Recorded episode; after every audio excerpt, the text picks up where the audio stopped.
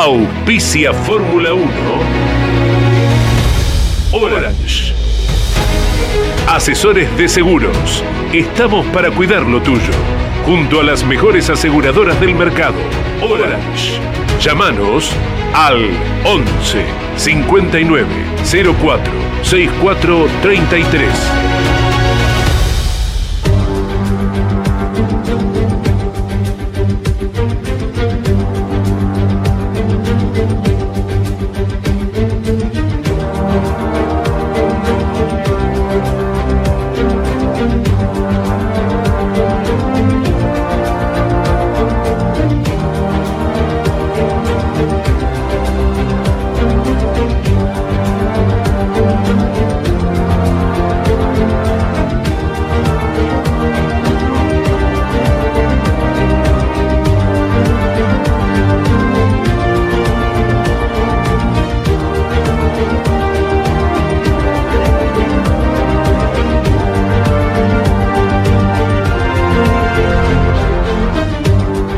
Es la Fórmula 1?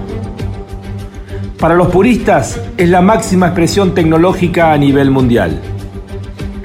Para los amantes de historias legendarias es nuestro Juan Manuel Fangio, con 46 años, ganando una carrera imposible en el viejo Nürburgring. Para los sensibles es ese tímido granjero escocés llamado Jim Clark, desafiando la muerte en autos y circuitos extremadamente peligrosos mientras aplastaba a sus rivales.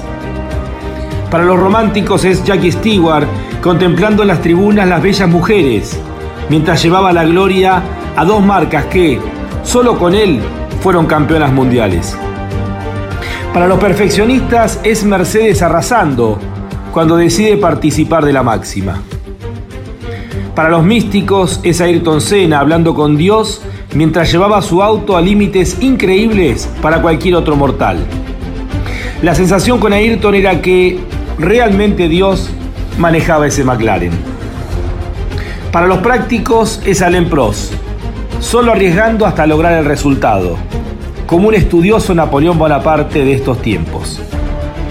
Para los amantes de la estrategia es el atlético Michael Schumacher, siendo el mejor de sus tiempos, los vencía fuera y dentro de la pista.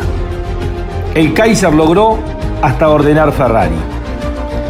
Para los que creen en el destino, es la atrapante historia de Alberto Ascari, forzando los hechos hasta encontrar su propia muerte. Para los apasionados, es el italiano equipo Ferrari. Es rojo pasión sin lógica. Ferrari solo se puede entender desde el corazón de sus tifosis. Para los contemporáneos es Lewis Hamilton representando los valores de estos tiempos. Velocista implacable, cuerpo y mente adaptados a las exigencias actuales. El Mohamed Ali de la Fórmula 1. Para los nacionalistas es Emerson Fittipaldi, resignando prestigio y dinero en su momento de mayor gloria, por el sueño de que su país, Brasil, tuviera un gran equipo en la Fórmula 1. Para los tradicionalistas es la flema británica, el eterno bigote de Graham Hill, los autos verdes, los talleristas. Para ellos, el centro de la Fórmula 1 es el Reino Unido. ¿Qué es la Fórmula 1? Cada uno de ellos tiene su cuota de razón. La Fórmula 1 es todo esto. Por eso es lo que es. Bienvenidos a Fórmula 1 un mundo de sensaciones sin límites.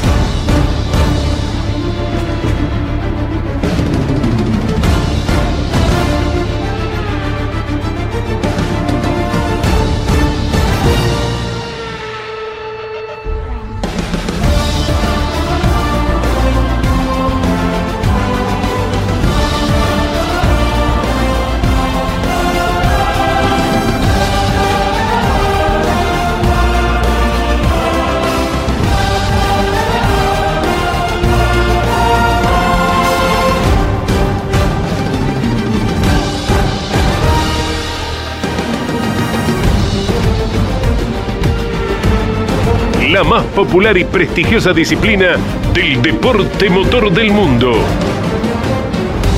Llega a Campeones Radio Fórmula 1. Sueños, historias, leyendas, los ídolos de ayer y hoy, con la conducción de Lon Chileñani. Fórmula 1. Pasión sin límites.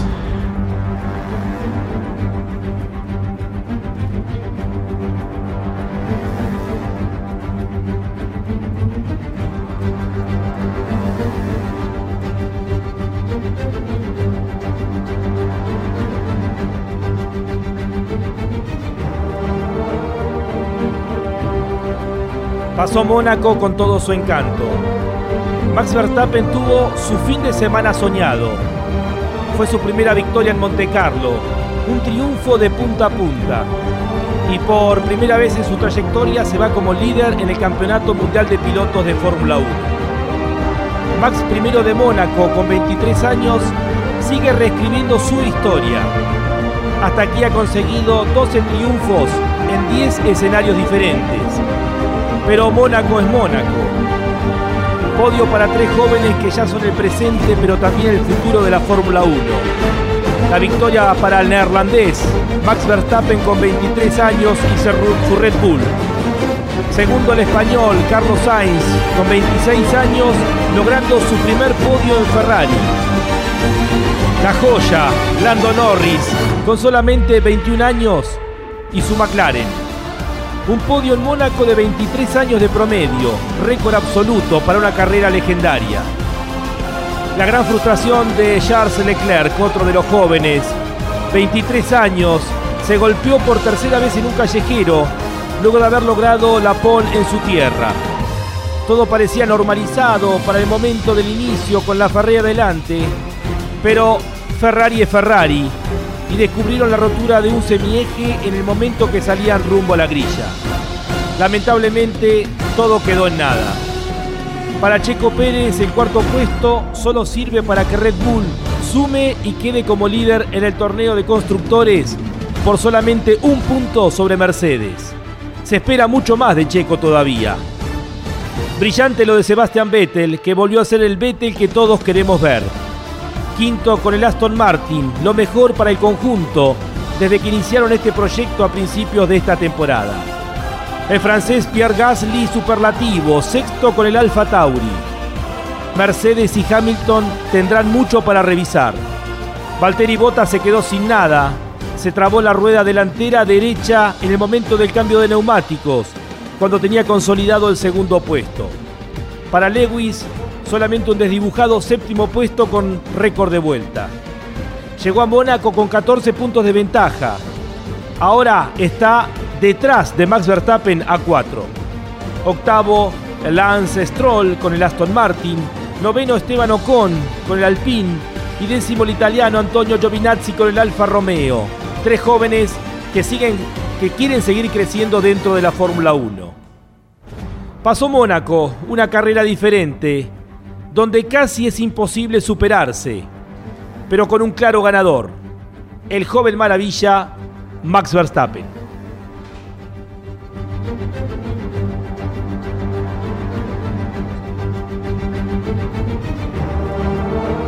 Hola, ¿qué tal? Bienvenidos a Fórmula 1, este programa dedicado 100% a la máxima categoría a nivel mundial. Ha pasado el Gran Premio de Mónaco con todo lo que significa justamente esta carrera, con lo bueno, con ese, ese matiz que tiene alrededor esta carrera, ese matiz único, esos edificios estilo francés, el glamour, los millonarios, eh, artistas, la realeza, y en el medio de todo eso los autos de Fórmula 1 corriendo entre las calles de Monte Carlo como lo hacen desde el año 1950.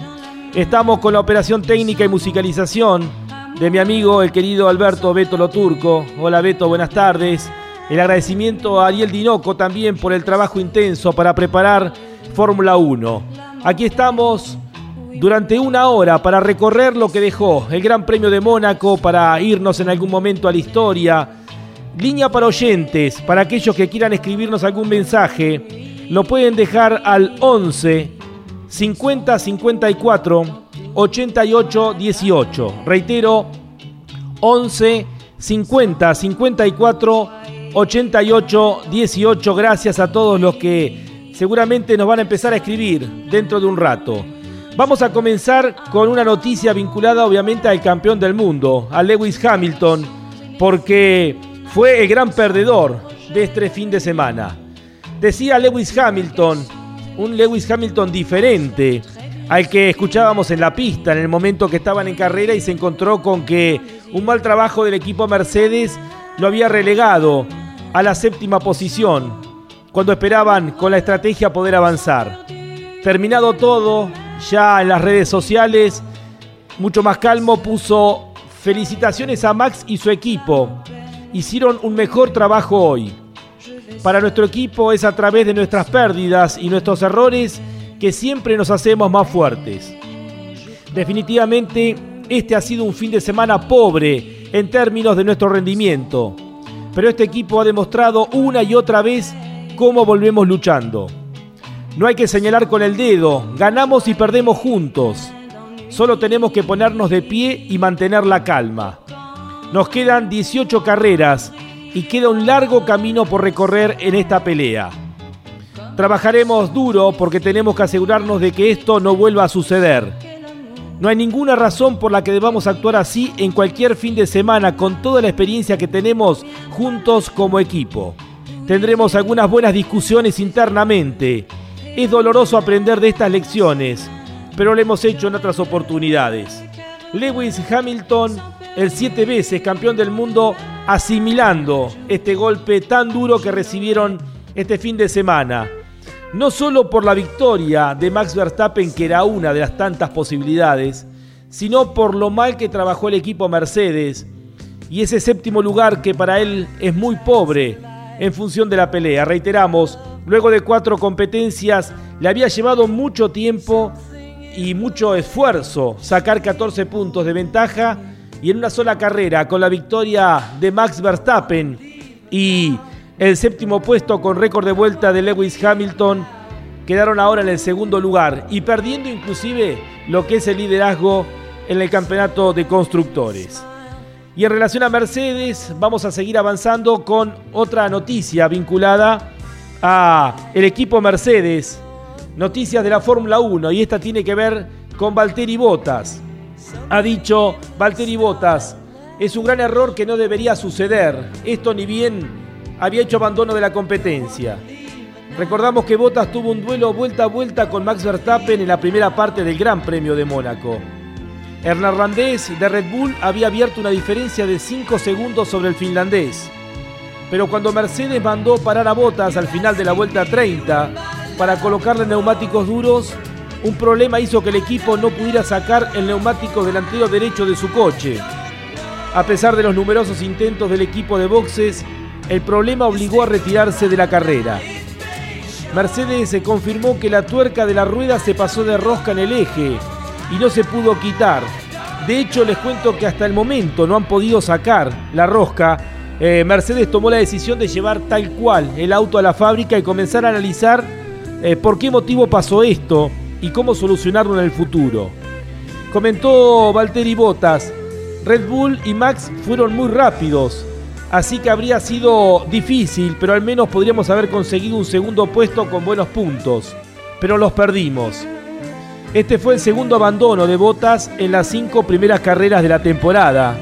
Con ello cae al cuarto lugar en el campeonato de pilotos, siendo superado luego de Montecarlo por Lando Norris y su McLaren. Recordamos que terminó en el tercer lugar el piloto inglés con su McLaren. Hasta aquí Bottas fue tercero en Bahrein, Portugal y España en las tres carreras y abandonó en el Gran Premio de Emilia Romagna en el circuito de Imola. Recuerdan en aquel espectacular accidente que tuvo junto con George Russell y ahora vuelve a, abandonar en Mónaco. Una pobre cosecha para el piloto número 2 de Mercedes, que ni siquiera ha podido ayudar a su compañero de equipo, a Hamilton, en esta lucha tan dura, tan particular que están teniendo por el Campeonato del Mundo 2021 entre Max Verstappen y Lewis Hamilton. Seguimos ahora, línea para oyentes, reiteramos, para aquellos que quieran comunicarse, 11 50 54 88 18. Por favor, escriban su nombre, eh, localidad para poder mencionarlos. Lonchi, muchas gracias por la compañía y transmitir la pasión por la Fórmula 1 y sin duda un podio renovado en Mónaco. Ah, y a todo esto, Alonso, ¿en qué puesto terminó? Gran abrazo, César, un patagónico que vive en Almagro. Tal cual, César, lo de Alonso comienza ya a sorprender, ¿no? Porque es eh, perder carrera tras carrera eh, con este jovencito Esteban Ocon, que está bien, tiene mucho más tiempo dentro del equipo Alpine, está consolidado. Y la realidad que ha sido un fin de semana donde los jóvenes le han ganado a los grandes nombres. Y me refiero Lando Norris, ganándole en McLaren a Daniel Richardo, que justamente ahí en Mónaco consiguió su última victoria dentro de la Fórmula 1. Lo mismo pasó con Antonio Giovinazzi, ganándole a Kimi Raikkonen. Y lo mismo sucedió, eh, como decíamos recién, con Esteban Ocon, vinculado obviamente al equipo Alpine y en relación a Fernando Alonso. Eh, hola Lonchi, Alonso podrá de aquí a, fin de año ponerse al nivel de Ocon. Pregunta, un abrazo grande. Raúl Gatelet de Arrecifes. Un abrazo grande, Raúl, a vos, a toda la gente en Arrecifes. Em, es la gran pregunta, Raúl. ¿Qué va a pasar con Fernando Alonso? Porque en definitiva eh, esperábamos mucho más del dos veces campeón del mundo, que llegó hasta aquí y llegó a la Fórmula 1 nuevamente con la intención de ser competitivo. Pero el tiempo obviamente pasa para todos. Alonso ha reconocido que va a tener que estar más de 100% para poder competir de igual a igual con eh, este Esteban Ocon que ya había demostrado en la época de Force India que le podía pelear, ganar y perder con el mismísimo eh, Checo Pérez. Un abrazo grande para Gabriel Morales desde Merlos, San Luis. También dice la Fórmula 1, Campeones Radio es una adicción. Un abrazo grande. Eh, también otro saludo. Buenas tardes, Lonchi. Gran programa a nivel Fórmula 1. Para mí el piloto del día ayer fue Lando Norris. Y una social, hoy cumple 58 años Iván Capelli. Daniel Gianni de Firmat Santa Fe. Un abrazo grande, Daniel. Sí, realmente lo de Lando Norris tiene 21 años este chico, tan simpático, tan agradable. Pero bueno, nos vamos ahora al primer contacto de este programa de Campeones Radio. Es un querido amigo personal, eh, nos hemos criado juntos sabe muchísimo de Fórmula 1, por eso hemos convocado en el día de hoy a Luis José Di Palma, al José Di Palma. ¿Cómo estás, José? Un abrazo grande. Hola, Lonchi, hola, audiencia de campeones. Eh, bueno, como vos decís, eh, estuvimos mirando ayer la, Fórmula 1 en Mónaco, eh, con, con mucha tela para cortar durante todo el fin de semana, ¿no es cierto? Sí, bueno, antes de empezar a hablar de Mónaco, José, eh, ¿Cómo se despertó tu pasión por la Fórmula 1? Sabemos, a ver, no te, vamos a preguntar dónde nació la pasión del automovilismo en tu caso, pero ¿cuándo descubriste la Fórmula 1? ¿Qué te empezó a llamar la atención? ¿Quiénes fueron tus referentes desde chico? Mira, eh, el viejo Di Palma era muy hincha del Lole. Eh, lo que pasa es que vivimos una época distinta desde chicos. Vivimos una época dorada, podemos decir, de la Fórmula 1, donde había, en una grilla de largada, había 20, 22 eh, tipos de chasis diferentes y que cualquiera con un motor Cosworth eh, se armaba un equipo, no te digo fácil, pero medianamente accesible. Entonces, bueno, esa época uno la mamó desde chiquito y, bueno, eh, era una época en, donde teníamos al Lole, que era protagonista continuamente, y, de estar en equipos como Braban, que recordemos que Braban era un equipo de punta, donde logró varios triunfos, eh, pasar por Ferrari, pasar por Lotus, pasar por Williams, y bueno, eh, uno queda pegado con eso y marcado para siempre, ¿no?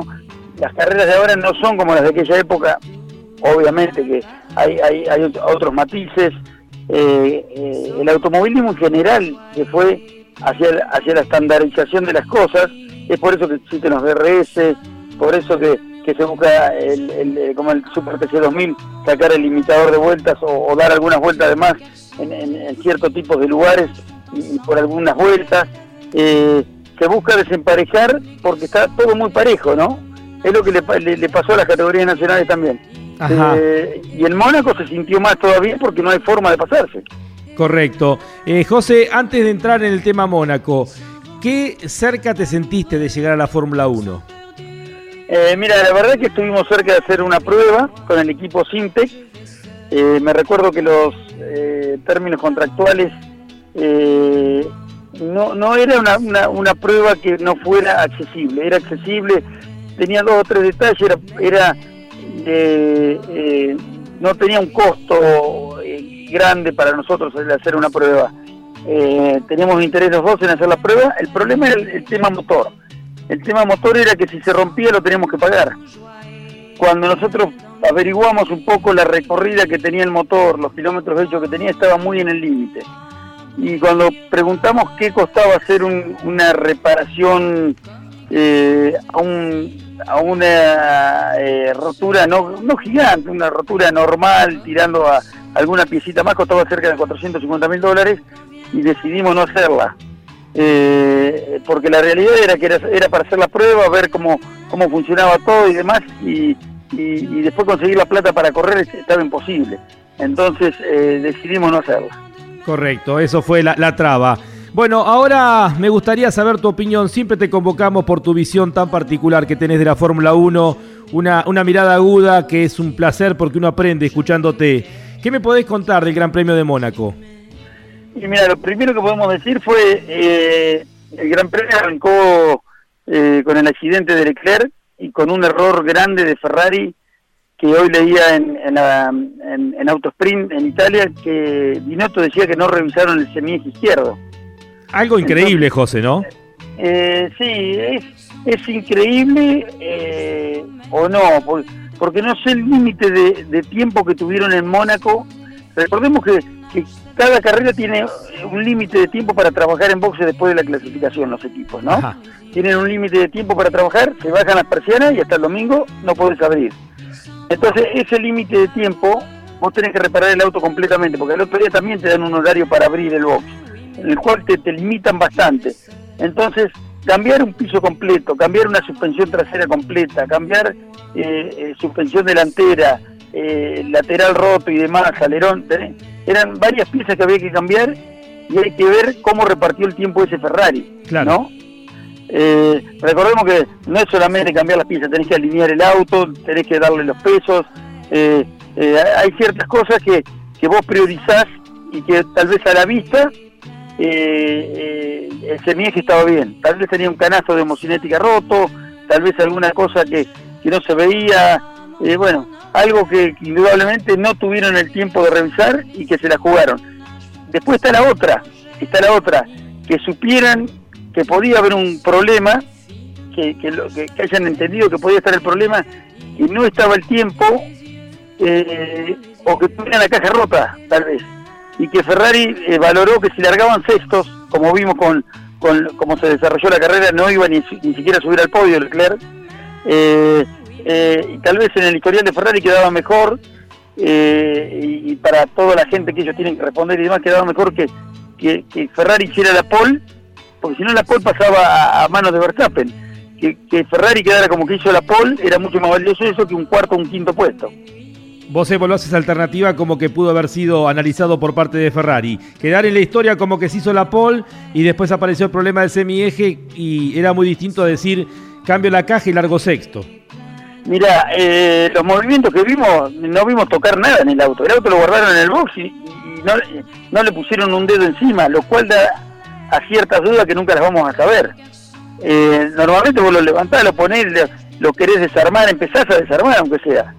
Eh, el hecho de eh, generar el movimiento como, como para demostrar que, le, vas a poner todo, y si no desarmás no sabés tampoco qué es. O sea, me da como que se sabía algo de antemanos y y se quisieron quedar con la pole en la mano antes que un otro resultado que, no era cierto. ¿Y qué visión tenés de la carrera en general? A ver, dame un panorama general de la carrera, José.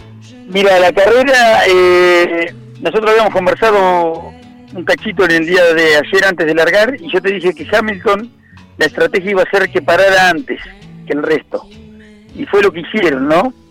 Lo que no termino de entender es por qué Hamilton no, no dio ninguna vuelta muy rápida después de cambiar las gomas. Eh, Normalmente cuando vos cambias la goma y salís con caucho fresco, tenés 4, 5, 6 vueltas en las cuales podés exprimir un ritmo mucho más rápido. Eh, en ese caso Hamilton eh, eh, no, no dio ninguna vuelta fuera de lo que venía dando. después en, el post carrera Hamilton dice que estuvo cuidando gomas durante todo el tiempo detrás de Gasly, eh, que es otra cosa que tiene la Fórmula 1. Uno, uno lo que ve en pantalla no es lo que realmente está pasando continuamente. Eh, eh, los autos tienen que cuidar vueltas, por lo menos, como el caso de Mónaco, durante 25 vueltas tenés que venir, casi 30 de las 37 que vos podías ver al principio, cuidando el caucho. Eh, o sea, vienen reservando, reservando, se acercan, se alejan, y, toda esa, esa, esa acercada y alejada muchas veces no es real, como pasó. Muchas veces Sainz se acercó a, Verstappen, Verstappen a las 4 o 5 vueltas se alejó, se acercó otro poquito, se alejó, y bueno, todo eso viene por el consumo de gomas, que si vos la castigás durante 5 vueltas seguidas a un, a un cierto límite, la destruís a la goma. Entonces tenés que, eh, darle dos o tres vueltas que calientan, la tenés que dejar enfriar tres vueltas, dos vueltas más rápido. Entonces todo eso uno de abajo no lo percibe el televidente, el televidente común o los otros desde afuera, y son ellos que vienen regulando continuamente la carrera. Correcto. Eh, la última, obviamente te vamos a convocar otras veces más aquí en Fórmula 1, José. Eh, va a ser dos preguntas en una y desde ya gracias por este tiempo. ¿Qué, eh, ¿Quiénes te gustaron del Gran Premio de Mónaco y qué visión tenés en la pelea tan apretada por el campeonato entre Max Verstappen y Red Bull y Lewis Hamilton y Mercedes? Eh, mira, el que más me gustó, como hablábamos recién, eh, para mí fue Norris. Norris volvió a firmar con McLaren contrato y Norris para mí tendría que haber sido el piloto, el futuro piloto de Mercedes, porque tiene una capacidad ya desde el 2017 cuando se subió en Hungría hacer unas pruebas post carrera, que había dos días de prueba, martes y miércoles.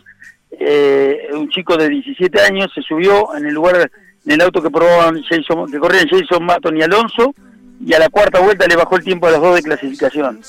Eh, y, después creo que, que no es todavía real que Red Bull le pueda ganar a Mercedes. ¿Vos tenés esa sensación? Totalmente, totalmente, sí, sí, sí, Tenemos por delante muchas carreras, José, recién van cinco, va a ser el campeonato más largo de la historia de la Fórmula 1.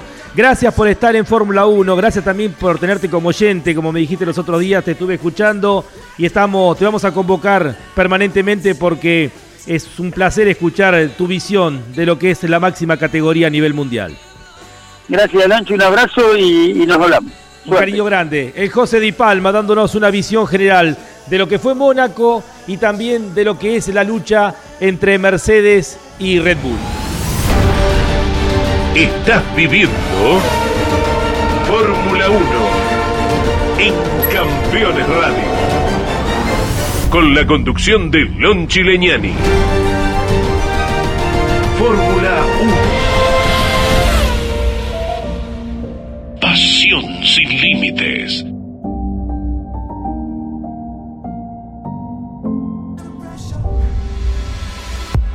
Los martes a las 21, las mejores imágenes de la actividad nacional e internacional están en Campeones News.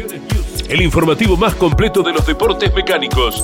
Bienvenidos a un nuevo programa de Campeones News. Pasó de todo a nivel local e internacional y vamos a repasar todo aquí en News. Campeones News por el Garage TV, con la conducción de Claudio Leñani y Nara Joli. Los pilotos más destacados del fin de semana nos visitan cada lunes a las 21 en Mesa de Campeones. Análisis y opinión con un estilo único.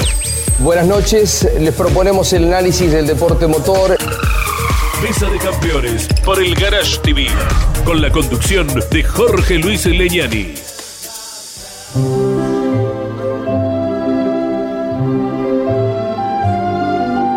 A partir de 1950, miles de historias se han escrito de pilotos, automóviles, circuitos y protagonistas que han hecho cada día más grande a la máxima. Compartimos juntos historias de la Fórmula 1. Un espacio donde la nostalgia tiene su lugar.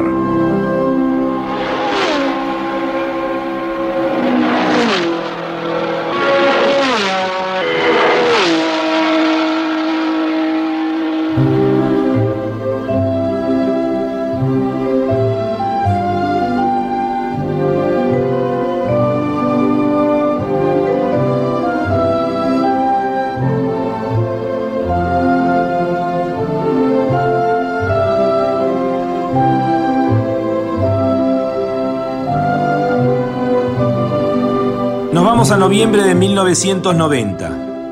Hacía pocos días que el dirigente soviético Mikhail Gorbachev había recibido el Premio Nobel de la Paz.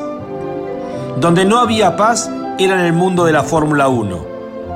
La mítica rivalidad entre Ayrton Senna y Alain Prost había llegado a su punto más extremo en el tercer año consecutivo peleando un título.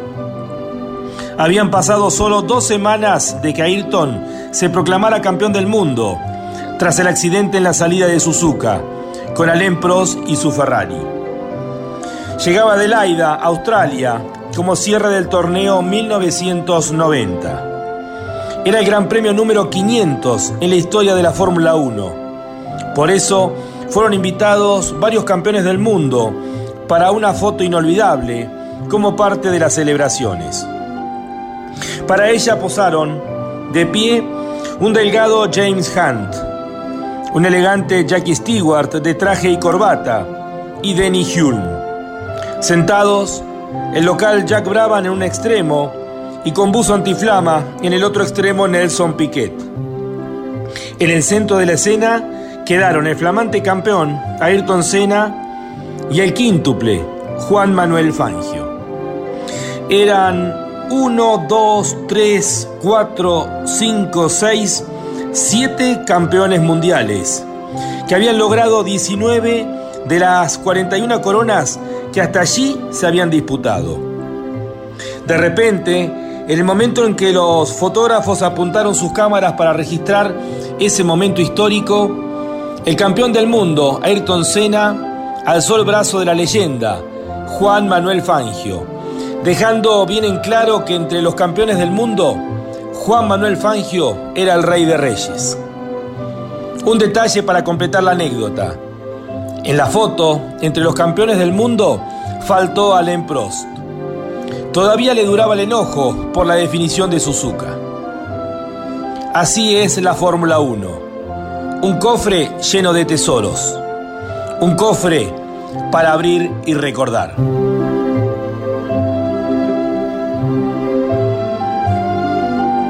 Así pasó.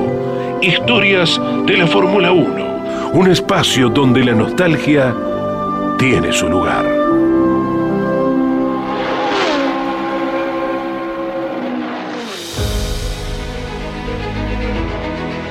Está auspiciando Fórmula 1 Orange. Asesores de seguros. Estamos para cuidar lo tuyo. Junto a las mejores aseguradoras del mercado. Orange. Llámanos al 11 59 04 64 33. Bien, continuamos aquí en Campeones Radio con Fórmula 1. Eh, algunos eh, mensajes de oyentes que se comunican al 11 50 54 88 18. Querido Lonchi y equipo, les mando un fuerte abrazo, prendidos como cada lunes en Campeones Radio. Cristian de Lomas de Zamora, un saludo al grupo, al grupo McLaren Fórmula 1 Argentina. Imagino estarán contentos con el trabajo eh, de Lando Norris. Eh, Richardo desdibujado, pero bueno, McLaren se mantiene tercero en este campeonato tan especial que están eh, compitiendo de igual a igual. Ferrari y McLaren los tendremos algún lunes seguramente aquí. Eh, Ezequiel de San Fernando, qué bueno es escucharte, increíble lo de Lando Norris, tercero en el campeonato, una realidad. Eh, realmente disfrutamos muchísimo todo lo que está entregando Lando Norris dentro de la Fórmula 1, siendo con sus 21 años tercero en el campeonato. Esto realmente hay que destacarlo. Vamos ahora con noticias de la Fórmula 1. Eh, vamos a hablar del calendario de la Fórmula 1. Eh, hay muchas dudas y alternativas. La vacunación a nivel mundial sigue avanzando, pero ante la cancelación de Canadá y Turquía, la Fórmula 1 tiene un plan B. La carrera del 11 de junio en Turquía fue cancelada por las últimas restricciones de viaje a Turquía desde el Reino Unido debido al COVID-19. Recordamos que esa carrera pertenecía a Canadá Cancelada Turquía esa fecha, la del 13 de junio finalmente quedará libre. El Gran Premio de Francia se adelanta para el 20 de junio, lo que, lo que dejará espacio para dos carreras seguidas en el Red Bull Ring. Es decir, tendremos tres fines de semana consecutivos de Fórmula 1. El 20 de junio, el 27 de junio y el primer domingo de julio. Eh, recordamos que el año pasado se hicieron dos carreras consecutivas en el Red Bull Ring en el comienzo del campeonato 2020. Se correrá el Gran Premio de Estiria, que es la región donde está el Red Bull Ring, y el Gran Premio de Austria. El calendario luego de Mónaco queda de la siguiente manera. El próximo 6 de junio se corre el Gran Premio de Azerbaiyán, en su capital, en Bakú, un callejero de los más lindos que tiene hoy la Fórmula 1. Luego vendrá el 20 de junio el Gran Premio de Francia en Paul Ricard. 27 de junio y 4 de julio se corre el Gran Premio de Estiria y el Gran Premio de Austria en el Red Bull Ring. Luego 18 de julio se corre el Gran Premio de Gran Bretaña en el circuito de Silverstone. Luego vienen Hungría, Bélgica, Países Bajos, finalmente, eh, con el renovado circuito de Sanford, seguramente con público, Italia y Rusia. Hasta el Gran Premio de Rusia en Sochi está todo bastante ordenado. De ahí en más llegaría Asia, América y Oceanía, con Singapur, Japón, Estados Unidos, México, Brasil y Australia para el 21 de noviembre, pero esta parte del campeonato es todo una incógnita. Lo que sí está confirmado es la parte final. 5 de diciembre, por primera vez en su historia, se corre el Gran Premio de Arabia Saudita, en Jeddah, ahí frente al Mar Rojo, en lo que va a ser el callejero más rápido y más largo que va a tener la Fórmula 1. Y a la semana siguiente un clásico, el Gran Premio de los Emiratos Árabes Unidos en su capital, Abu Dhabi, para cerrar el campeonato el 12 de diciembre. ¿Qué pasará si se complican estas carreras que mencionábamos anteriormente? Bueno, ahí está el plan B. Mugello, Nürburgring, eh, a pesar del frío del mes de octubre, son dos alternativas. También podrían entrar Estambul, Bahrein nuevamente. Recordamos que Bahrein fue la apertura del campeonato, pero podría ser la alternativa de una o dos carreras, como sucediera en el año pasado. El calendario 2020 de 2021 de la Fórmula 1 sigue dejando muchas dudas mientras intenta atravesar la pandemia y tener el más ambicioso de la historia de la categoría, porque la Fórmula 1 quiere correr 23 fechas, algo que nunca sucedió dentro de la Fórmula 1. Las noticias vinculadas a este calendario y este duelo tan particular que estamos teniendo por el título entre Max Verstappen y Lewis Hamilton. Nos vamos ahora a otro contacto eh, mm, con el exterior, un, un, querido amigo. La idea es siempre tener eh, alguien del público, alguien de los fanáticos de la Fórmula 1 con nosotros. Claudio Zapaga, un fuerte abrazo. ¿Cómo estás, Claudio? Muy bien, muy bien, escuchándote acá con, mucho cariño, mucha pasión. Este, la verdad que te felicito por el programa que hiciste, pusiste en el aire. Creo que todos los que somos amantes de la Fórmula 1 estamos felices y era un espacio que realmente hacía falta y que no estaba. Querido amigo, gracias Claudio por todo el apoyo y gracias por estar siempre ahí. Eh, los otros días hablábamos, cada uno contaba una historia vinculada a la Fórmula 1. Vos eh, naciste en Zapala, tu familia es de Zapala. Zapala a 250 kilómetros de la capital de Neuquén, sobre la cordillera en el oeste, 1300, 1400 kilómetros de Buenos Aires. ¿Cómo seguían cuando vos eras joven la Fórmula 1? Sí, mira, nací en Zapala, como si vos un pueblo realmente con una afición al automovilismo muy grande, la cual la, heredamos de Arturo Cruce, el conocido Indio Rubio. El Indio Rubio. Exactamente. Él era, había nacido en Vierma, pero vivía en Zapala y realmente, bueno, todo el pueblo giraba alrededor de él, de su automovilismo. Era la actividad deportiva fundamental que había en mi pueblo, era el automovilismo, ¿no? Después tuvimos un circuito semi-permanente de turismo carretera. Pero bueno, la pasión de la Fórmula 1 la seguíamos por radio, escuchábamos, veíamos, qué yo, encontrar alguna foto de Fangio, de Florian González, de una Ferrari. Eran sueños este, impensados de poder cumplir y poder vivir de cerca, ¿no? En un pueblo de la Patagonia, alejado de todos, donde escuchábamos a campeones, a Elías Ojit, qué sé yo. Había un radios que tenían programas a la noche sobre automovilismo. Eh, leíamos a Alfredo Parga en La Nación. Eh, esperábamos con mucha afición que llegara una vez por semana Corsa, Automundo. Eh, algunos a veces podían tener la suerte de conseguir un auto sprint.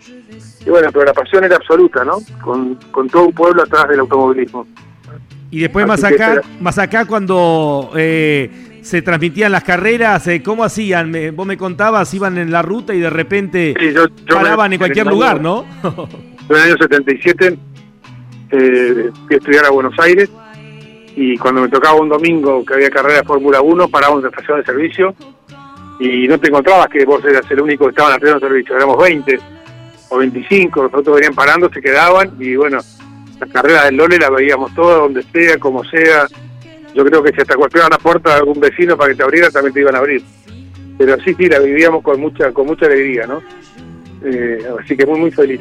Para, aquellos, más jóvenes, Claudio, realmente no, no saben lo que significaba la Fórmula 1, la pasión con la que se vivía, ¿no?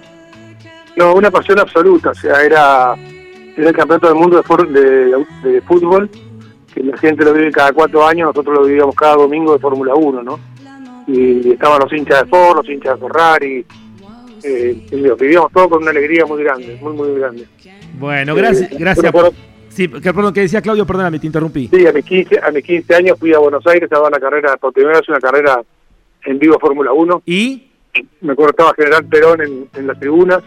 Y fue la vez que el Lore tuve problemas, ¿te acordás con la toma de aire? 1974. Enero, sí, me acuerdo que fue el... Yo me acuerdo dos fechas raras de, de Lore Reutemann.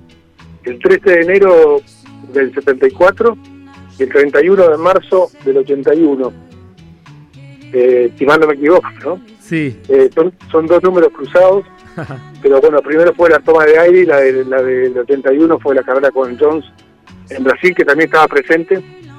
Eh, bueno, qué sé yo, recuerdos muy lindos, ¿no? Recuerdo. Para lo cual lo, vimos ganar al LOL en, Brasil. Eh, además, era una época donde la pasión, como vos marcabas, era. Bueno, y esto es lo que, lo que nos hace que tengamos tan metido todos en la Fórmula 1, ¿no? Y que la disfrutemos, más allá de adaptarnos a las, a las nuevas épocas, ¿no? Que para nosotros nos cuesta tanto. Exacto. Sí, hoy es una Fórmula 1 muy electrónica, ¿no? Con mucha informática, con mucha computación. El mundo, ¿no? es así, ¿no? el tema, claro, el tema mecánico es como que está un poquito de lado y está toda la informática y la sistematización arriba de los, autos, ¿no? Y el mundo es así, con todo el sistema. Claudio, eh, gracias por estos minutos para estar y, recordar, recordar Claudio realmente porque bueno eh, hemos vivido todos en nuestra infancia con mucha pasión lo que significaba la Fórmula 1 y es lindo tener estos recuerdos, ¿no? Porque seguramente te deben llevar a, esos rincones que uno tanto recuerda con, con tanto amor, ¿no? y en las habitaciones nuestras había un, había un póster de un auto Fórmula 1 o dos o tres pegado en las paredes, ¿no? Con esta alegría lo vivíamos. ¿Te acordás qué autos?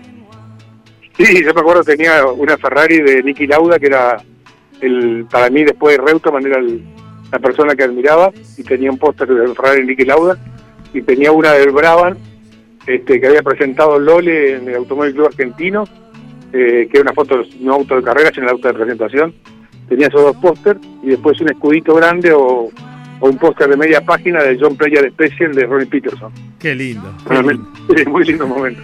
Abrazo grande, querido amigo. Estamos en contacto, Claudio. Gracias por estos minutos aquí en Fórmula 1.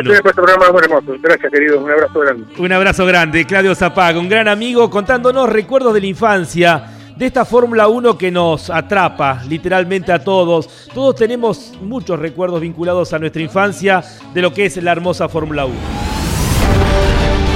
Estás viviendo Fórmula 1 en Campeones Radio.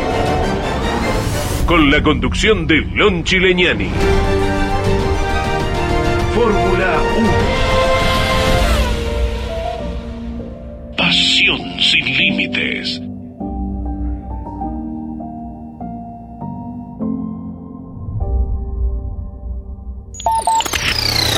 Campeones la revista semanal de automovilismo.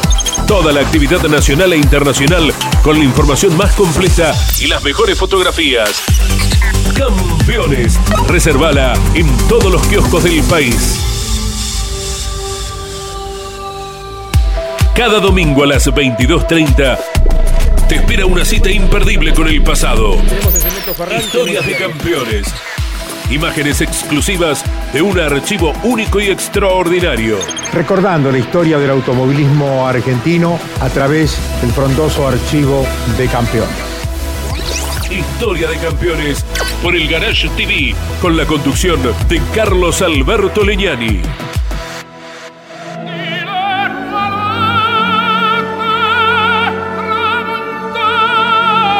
Enzo Ferrari creó una marca de automóviles el tiempo y los tifosis del mundo la convirtieron en leyenda. Ferrari, el sueño de todo piloto. Ferrari, rojo pasión. Ferrari, sinónimo de Fórmula 1.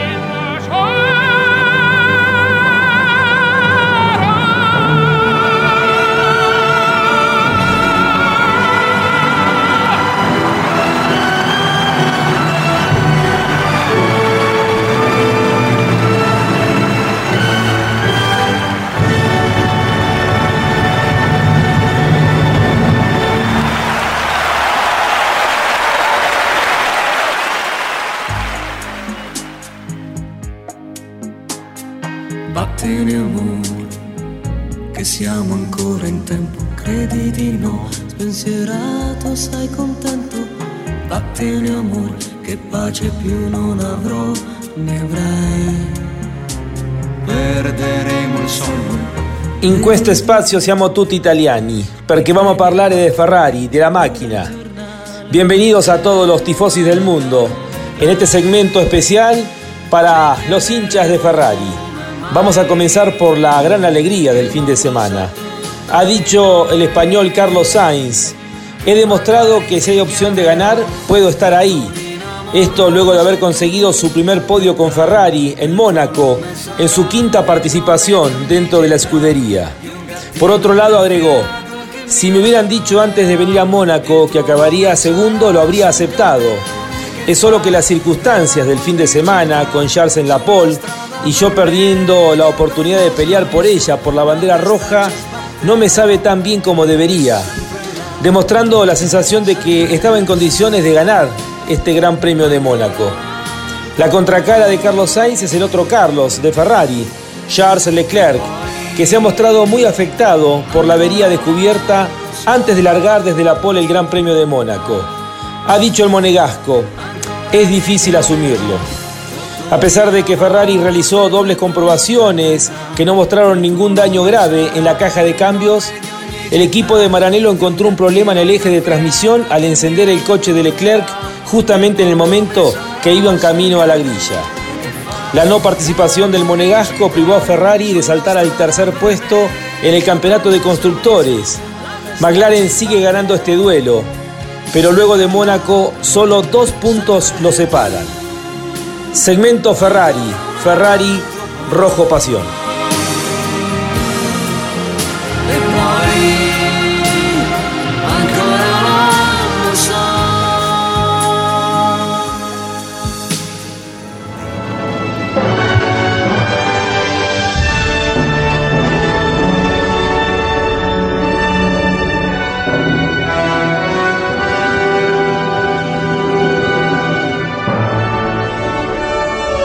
Esto fue Ferrari, el sueño de todo piloto.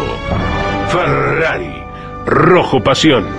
Ferrari, sinónimo de Fórmula 1.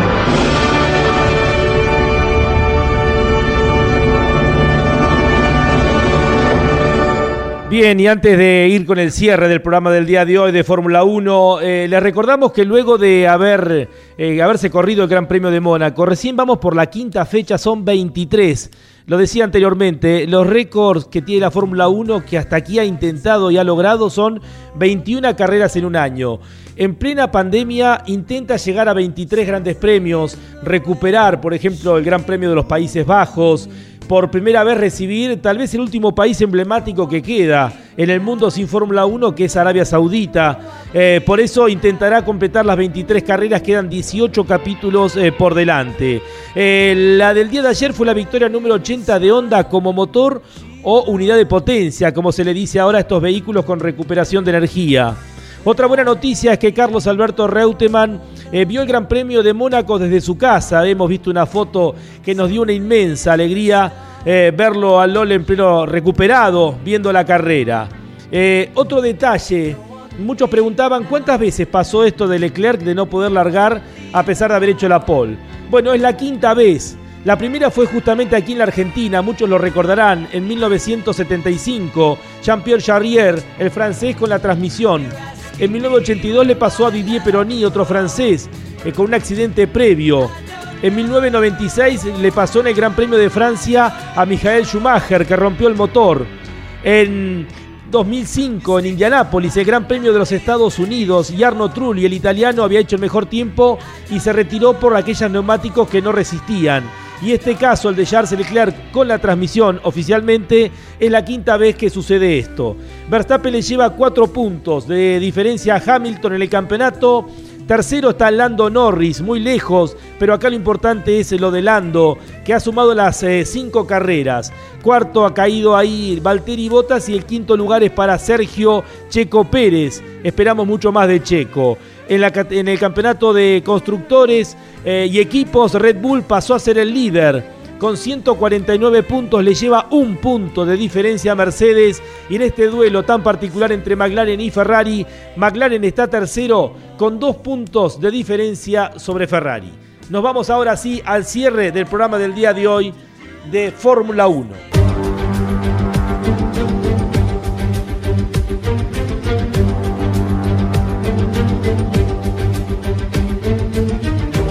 Todo fue mucho mejor de lo que imaginábamos para Max Verstappen en la previa de Mónaco. Por supuesto que era uno de los grandes candidatos. Eh, pero la sorpresa vino del lado de los imbatibles Mercedes y un Lewis Hamilton que perdió en esta quinta batalla mucho más de lo que normalmente cualquiera podía imaginar. Un séptimo puesto con récord de vuelta para este año tan apretado es una clara derrota. Max Verstappen disfrazado de Lewis Hamilton hasta aquí no se ha bajado de un segundo puesto en cada uno de los cinco grandes premios que se han corrido. Si no se le puede ganar al campeón del mundo, un segundo lugar es la mejor cosecha. A la velocidad y talento natural que tenía con solo 23 años, ahora le aplica efectividad. Sabe que para ganarle el campeonato a uno de los mejores pilotos de todos los tiempos, deberá rendir al 100%. Ojalá que lo visto en las calles de Montecarlo no sea un espejismo nos entusiasma ver al mejor estilo de los 70 tantas marcas mezcladas. Fue primero un Red Bull, segundo una Ferrari y tercero un McLaren. Tres unidades de potencia diferentes en el podio. Honda, Ferrari y Mercedes. El mejor Aston Martin quedó quinto. El mejor Alfa Tauri quedó sexto. El mejor Mercedes séptimo. El mejor Alpine noveno. Y el mejor Alfa Romeo en el décimo lugar es decir, 8 de los 10 equipos de la Fórmula 1 en el top 10 monegasco. Nos vamos, los esperamos la próxima semana para seguir disfrutando el maravilloso mundo de la Fórmula 1. Un mundo de sensaciones sin límites.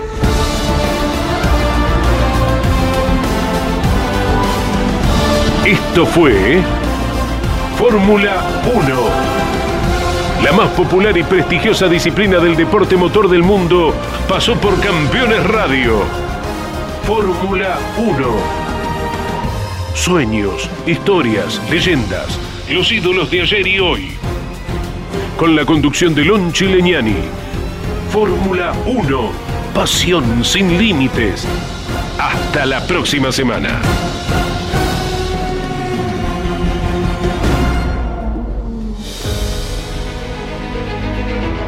Auspicio Fórmula 1 Orange. Asesores de seguros. Estamos para cuidar lo tuyo. Junto a las mejores aseguradoras del mercado. Orange. Llámanos al 11 59 04 64 33.